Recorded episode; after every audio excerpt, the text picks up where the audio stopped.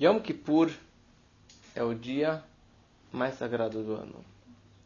O interessante é que o primeiro Yom Kippur que aparece na nossa história é o dia que foi otorgado as segundas tábuas da lei.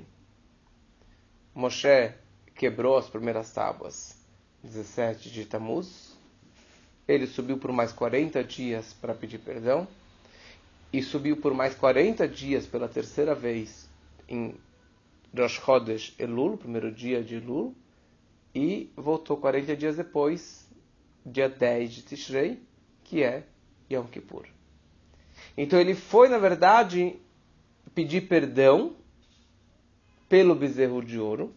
E o fato que Deus deu para ele as segundas tábuas e perdoou o povo, então Yom Kippur virou realmente marcado a partir daquele momento como o dia do perdão. E o que consta que quando Moshe desceu da montanha, o povo estava jejuando naquele dia. Yom Kippur é chamado Shabbat Shabbaton. Shabbat do Shabbat. Quer dizer, tudo aquilo que no Shabbat é proibido, os 39 trabalhos proibidos do Shabbat, no Yom Kippur são proibidos e mais ainda. No Yom Kippur, nós temos duas mitzvot, a mitzvah de você jejuar no Yom Kippur e a mitzvah de você não trabalhar, de você descansar no Yom Kippur. Então são duas que viram quatro. Você tem que jejuar e você não pode comer. Fala que você tem que descansar do trabalho e você não pode fazer nenhum trabalho. Que a Torá reforça para demonstrar quão severo e quão importante é tanto a mitzvah do jejum e como a mitzvah de você descansar e não trabalhar no Yom Kippur. Yom Kippur é a data que todos os judeus sabem que Yom Kippur cuidem Yom Kippur, é a data que a sinagoga está lotada, porque é naquele dia a essência da alma de todo Yodi está brilhando naquele dia de Yom Kippur. Conscientemente ou no inconsciente, cada Yodi ele sente algo no dia do Yom Kippur. E principalmente no final do Yom Kippur. Na hora da Neilá ou na hora do toque do shofar, quando a sinagoga está lotada. Por quê? Diferente do ano todo, Yom Kippur nós temos cinco rezas. Neilá significa Noel, trancar. É na hora que os portões celestiais que estavam abertos durante Yom Kippur, eles estão se fechando, estão se fechando. São cinco rezas, estão ligadas com os cinco níveis da alma. A nossa Neshama, a nossa alma, ela tem cinco níveis. Por isso que às vezes nós chamamos isso de Nefesh HaElokit, às vezes chamamos isso de Neshama. São cinco níveis: Nefesh, Ruach, Neshama, Chaya e Yehidah. Chaya e Yehidah. Em cada reza, a alma vai tendo um upgrade, uma elevação. Quando chega no final do Yom Kippur, na quinta reza, o quinto nível da alma é revelado que se chama Yehidah. Yehidah vem da palavra Yahid. Yahid é único. Uniqueness. Quer dizer isso? É aquele nível da alma que é um e único, unificado com o único, com Hashem errado.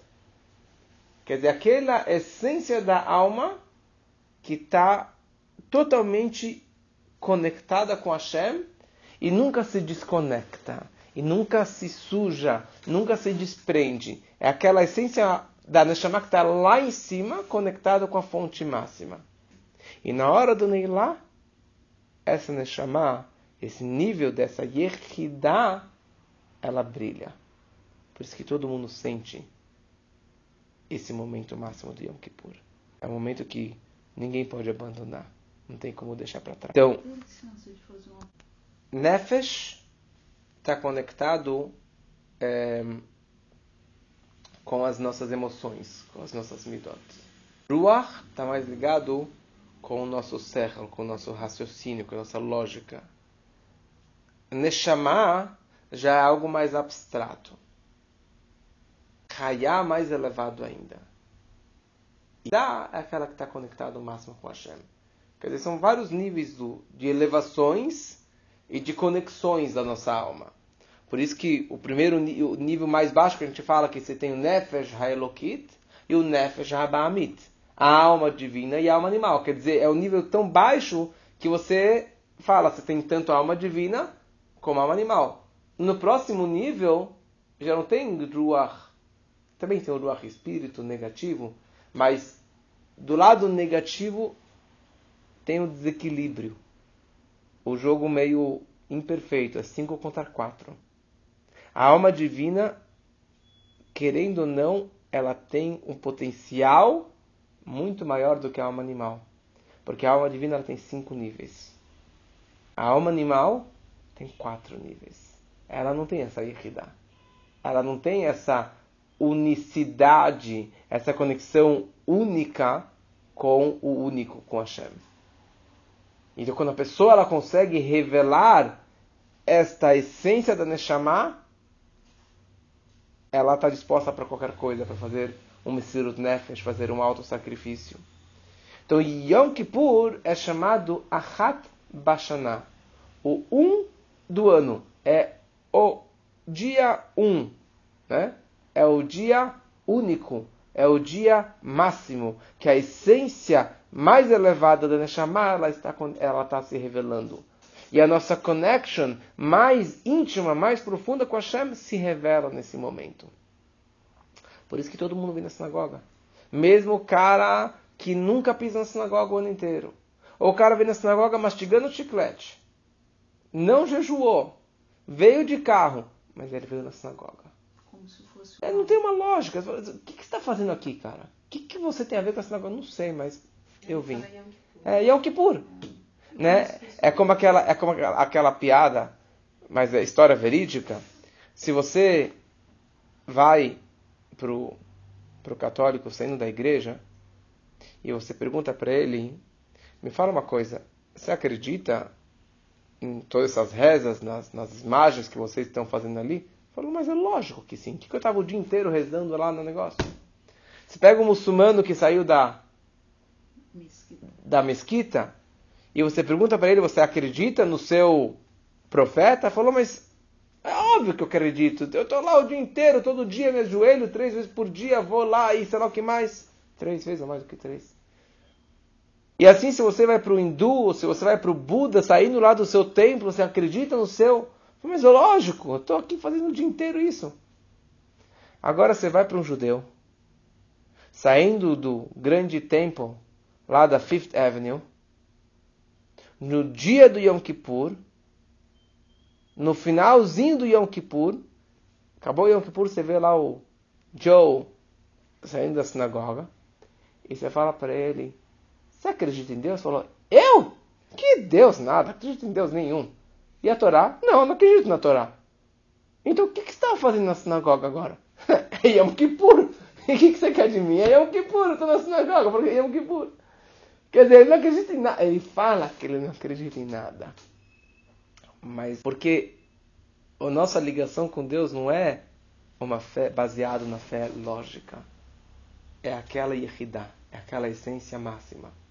Todo ponto é você conseguir download essa energia para o seu racional, para o seu emocional e mais ainda na prática, no mundo da ação, e não só ficar é, na teoria. Então, no dia de Yom Kippur, por ser tão, tão sagrado, tão elevado, nós somos comparados a anjos. Nós temos uma chá, uma santidade máxima, como anjos. Tinha um grande sábio que ele dizia que nós temos dois grandes jejuns. Tisha que é a destruição do templo, e Yom Kippur, que é o dia do perdão. Falava Tisha o templo foi destruído. Então, wer kann essen? Quem consegue comer? O templo foi destruído. Você consegue comer? É tanta aflição, tanto sofrimento. Yom Kippur, que você é que nem um anjo. Você está na sinagoga o dia inteiro, está com uma elevação espiritual tão, tão grande.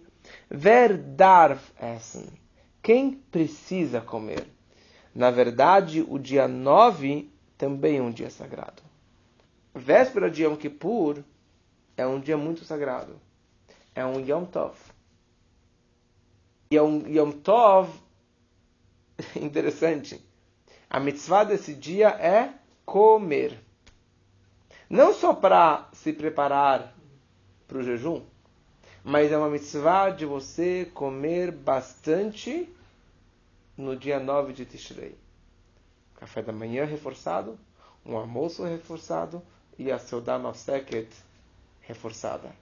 E está escrito que aquele que comeu bastante na véspera de Yom Kippur e jejuou no Yom Kippur, é considerado como se ele tivesse jejuado dois dias. Como se você tivesse jejuado dois dias. Então, essa véspera de Yom Kippur é muito importante. Tem uma história interessante que eu estava lendo, que tinha um judeu, um alfaiate, que ele foi, morava em Roma, e ele foi é, na feira comprar peixe. Na hora que ele chegou, só tinha um peixe na feira. Só um peixe. Ele foi lá comprar aquele peixe. Só que ao mesmo tempo chegou o servo do governador de Roma. Ele também foi comprar um peixe para o governador. E daí eles começaram a discutir quem que vai pagar mais, quem vai levar o peixe. E começaram a subir, subir o preço, subir o preço, subir o preço, até que atingiu 12 moedas, 12 dinar, e o, o Cero falou, vou pagar 12 moedas para um peixe, o governador vai me matar. E ele voltou para casa e o judeu, o alfaiate, levou o peixe para casa. Quando o governador descobriu que o judeu, Meshigne, pagou 12 moedas para um peixe, ele queria tirar satisfação. O que, que você tem? O, o, o, o alfaiate falou o seguinte: Senhor, nós temos um único dia do ano naquele dia que nossos pecados eles são perdoados. Eu não vou honrar esse dia da melhor forma possível? Eu não vou fazer de tudo para honrar esse dia, para comer um bom peixe, para comer uma boa comida nesse dia? O governador ficou satisfeito e deixou o judeu ir embora. Só que Deus não fica devendo nada para ninguém. Quando o judeu abriu o peixe, ele achou uma joia dentro do peixe viveu muito bem até o fim da vida com aquela joia. Mas aqui nós vemos a importância desta refeição na véspera do jejum. Quer dizer, não é só uma questão técnica, a pessoa comer para não passar mal durante o jejum. É uma mitzvah. Nós fazemos hamotzi, comemos halá, comemos bastante comida, para você realmente... Porque hoje é o Yom Tov. Se é um Yom Tov, é uma mitzvah de você comer bem nesse dia. Então, essa é a ideia exatamente do, dos anjos na hora que nós nos comportamos como anjos, você não quer pensar em assuntos mundanos. Você não vai ficar preocupado com assuntos físicos do corpo, comida e bebida. E a gente coloca a roupa branca, branco representa pureza, representa paz, representa perdão, quer dizer, não tem nenhuma sujeira. E também representa que somos como anjos. Existem seis proibições. A primeira proibição, como já falamos, da Torá de você não trabalhar. Todos os trabalhos do Shabbat é proibido no Yom Kippur.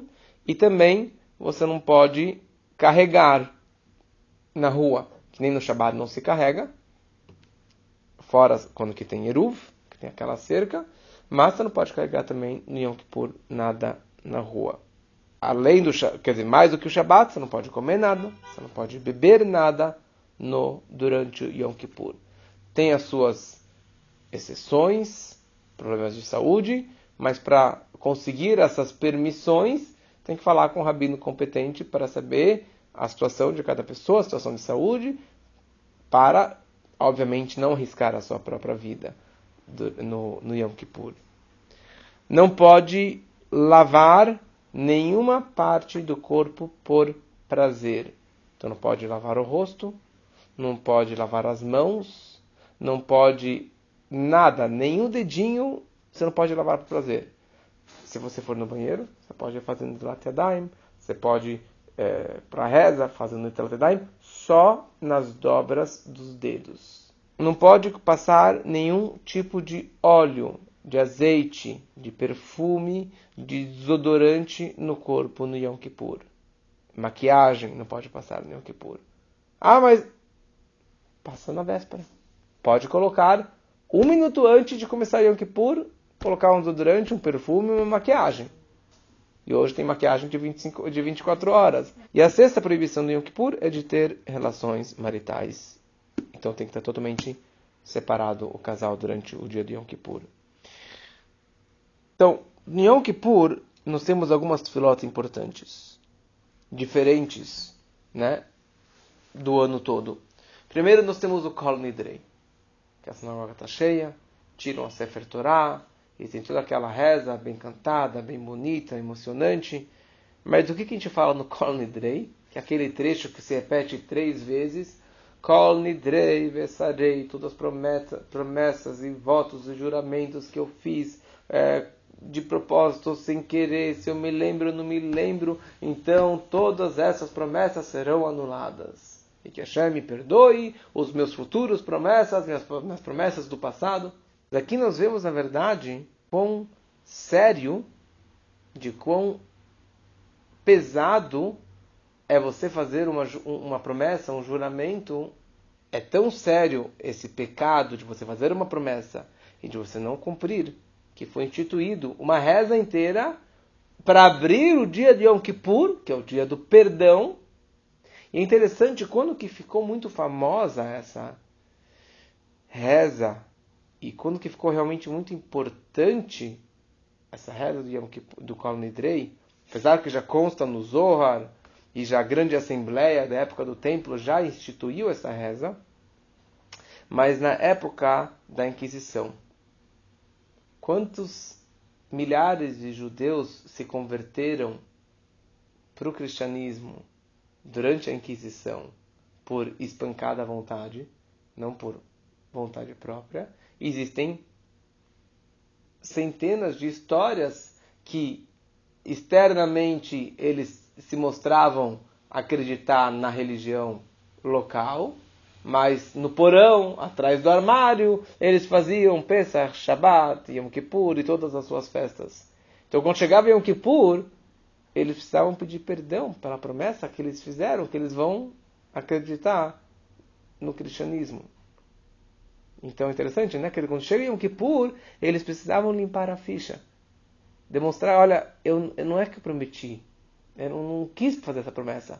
Mas se eu, não, se eu não fizesse isso, eu seria morto. A segunda reza especial do Yom Kippur é no Musaf tem mais uma reza acoplada ao Musaf que se chama Seder Avodah, que ali é mais uma hora e pouco de reza que normalmente as pessoas vão embora, vão descansar. Mas se você lê em português, é bem longo, mas se você entende o que está lendo lá, é o Seder Avodá, a ordem do trabalho do Kohen Gadol, do sumo sacerdote, no Yom Kippur. Por que que é Yom Kippur? Yom Kippur é o dia que o Kohen Gadol, o sumo sacerdote, ele fazia todos os trabalhos do templo, na verdade, antes de Yom Kippur, uma semana antes do Yom Kippur, ele já separava da mulher, da família, e ia morar dentro do Beit HaMikdash, treinando todos os trabalhos, se consagrando, indo no mikve, rezando e se espiritualizando cada vez mais, até o dia do Yom Kippur, que ele estava na elevação máxima. Mas o auge do Yom Kippur era que o Kohen Gadol, ele entrava no Kodesh HaKodashim, no santo lugar mais sagrado do Betamigdash, que ali estava a arca sagrada, com as primeiras tábuas quebradas e com as segundas tábuas. E os querubim dentro daquela caixa do Aron. E ali ele entrava para rezar pelo povo todo. Rezar pela saúde, pelos casamentos, pelos filhos. Tá? Ele rezava, entrava lá como se fosse um anjo. Só estava lá ele e Deus. Está escrito lá, no, a gente lê no, no, no, nesse Seder Avodá, quão belo era a face do Kohen Gadol saindo deste local tão sagrado, nesse dia tão sagrado. As pessoas viam um brilho que saindo do rosto dele e era toda aquela emoção. E durante o Mussav nós nos ajoelhamos no chão várias e várias vezes. Por que tantas vezes? Porque são as vezes que o Kohen Gadol e o povo estavam se ajoelhando no Betamigdash Então hoje não temos o Beit HaMikdash. Então nós lemos todo o trabalho, todos os detalhes, que são centenas, que ele fazia naquele dia de Yom Kippur. E na hora que nós estamos lendo, Deus considera como se nós estivéssemos fazendo esse trabalho todo. Então é interessante, na hora do, do ficar na sinagoga e ler em português para entender o significado. Então a gente pede muito para Hashem que ele traga a Mashiach para que em breve nós possamos novamente fazer todas essas mitzvot do dia do Yom Kippur. Quinta reza, como falamos antes, que é a hora que os portões celestiais estão se fechando, Neilá estão se trancando, estão se fechando os portões. E no finalzinho da Neilá nós falamos todos juntos em voz alta, Shema Israel. E três vezes Baruch Shem Kevod Machot. E sete vezes Hashem Hu Elohim, Deus é o nosso Deus, Hashem Hu Elohim, sete vezes. E nessa hora a gente berra tudo isso, porque é essa hora que a nossa Neshama está berrando, essa fé é pura, e você vê as pessoas você conhece e fala, meu cara, não acredito. Ele está aqui, está gritando, está pulando, está. Porque não é ele, é a Neshama dele que está brilhando. A Neshama dele que está brilhando. E só uma coisa interessante, nós falamos as palavras Baruch Shem Kevod Malchut Durante o ano, nós falamos o Shema e o Baruch Shem em voz baixa. No Yom Kippur, em todas as rezas do Yom Kippur, falamos o Baruch Shem em voz alta. Aliás, o Baruch Shem não consta na Torá. A Torá está escrito no Tfilim, na Mezuzá está escrito Shema Estrela Shem Hashem Echad, Ve'ahavta. Não consta Baruch Shem. O Medrash nos escreve que quando Moshe estava nos céus para receber a Torá, ele ouviu os malachim, os anjos, louvando a Deus com estas palavras: Baruch Shem, abençoado o nome, Kevod Malchutó, da honra do seu reinado, Lolam Vaed, para todo sempre.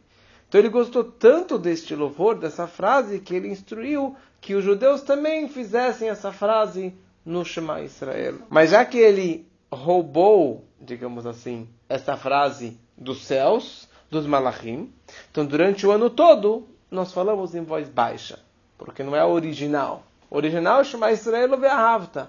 Então a gente fala o ano inteiro em voz baixa. No Yom Kippur, que nós somos como malachim, então, oficialmente, nós podemos falar o Baruch Shem em voz alta. E logo depois que acaba o horário do Yom Kippur, se toca o shofar, que é um único toque, sem subdivisões. É só aquele berro e você fala: Eu estou disposto a Shem para qualquer coisa. Eu estou pronto para qualquer situação. Já agora vamos entrar no ano novo, zerado, carimbado, eu já estou disposto para isso. Mas a mitzvah do Yom Kippur é você fazer chuva, você se arrepender, você pedir perdão, você tomar boas decisões para o ano novo. Como você atinge esse perdão? De duas formas. Um, fazendo a própria chuva. E dois, fazendo o jejum. Se a pessoa no jejum no Yom Kippur, ele está meio que bloqueando esse perdão. A Hashem fala, você quer ser perdoado? Jejua. Mas eu não vou jejuar. Então você está meio que bloqueando.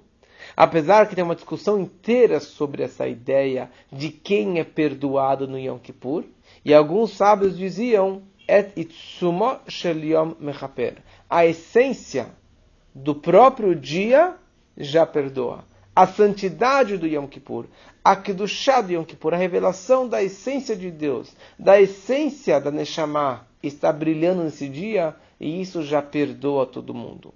Sim, isso é verdade tem essa revelação máxima, tem esse perdão. Mas se você coloca um obstáculo no caminho, então você acaba meio que bloqueando esse perdão das suas transgressões do ano passado. Então essa que é toda a santidade do Yom Kippur. Então para atingirmos essa Kedushá, então tem todo o preparo da véspera de Yom Kippur. E tem uma lista de sete, oito coisas do que deve ser feito na véspera de Yom Kippur. Na véspera de Yom Kippur, não se faz tachanun, não se faz de bater no peito, achamos no bagadno, porque é um Yom Tov. Engraçado, né? É a véspera de Yom Kippur, mas é um Yom Tov, então se faz tachanun. Nós fazemos na noite anterior ou na madrugada o caparot, né? galo, galinha, se não com dinheiro, é, que é a expiação, né? E que se tivesse um decreto sobre mim que eu morresse, então que recaia sobre é, o galo, a galinha ou o dinheiro que vai para destacar. Pedir perdão para qualquer pessoa que você fez ou possa ter feito algo é, de errado. Ir ao mikve. Então, todos os homens, a única vez do ano que é uma mitzvah para o homem ir ao mikve é na véspera de Yom Kippur. Fazemos o vidui, né, que é o alchet, que você está a confissão, a confissão de, de, uma lista inteira de transgressões, que talvez eu fiz alguma delas. É, para os homens que vão ao mikve se faz o malkut, né, que pegam um, um, cinto e simbolicamente batem nas costas como se fosse é, chibatadas, 39 chibatadas, que era um dos castigos do tribunal. E a última coisa que é a Seudat Mafseket, a refeição que interrompe a véspera de Yom Kippur. E a partir de então começa Yom Kippur. Que a gente possa ter um bom jejum e que todos possamos ser escritos, selados e carimbados para um Shana Tová Metukah, um Ktivá Vachatimat Tová.